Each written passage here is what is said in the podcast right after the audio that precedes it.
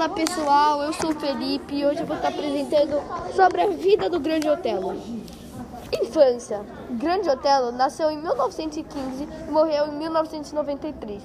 Seu nome completo era Sebastião Bernardes de Souza Prata. E ele nasceu na Uberlândia, em Minas Gerais. Sua mãe ela era alcoólatra e o pai foi esfaqueado quando jovem. Vocês sabiam que isso aconteceu? Sua mulher se suicidou, seu pai morreu esfaqueado e sua mãe era alcoólatra. Sua infância era muito triste. Ele era um menino pobre e era um órfão de pai.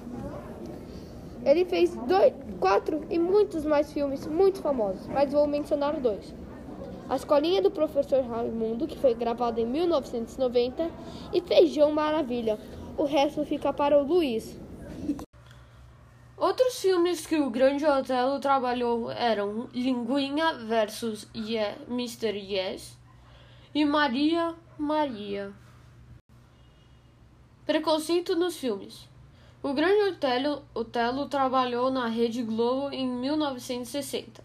Infelizmente, naquela época, a maioria das pessoas tinham preconceito e os brancos achavam que ele eram muito melhores que os negros em qualquer coisa. Fatos: O Grande Otelo foi uma das maiores estrelas que o Brasil já teve no cinema. Adolescente já atuava na mesma companhia em que Pichinguinha, que era o maestro.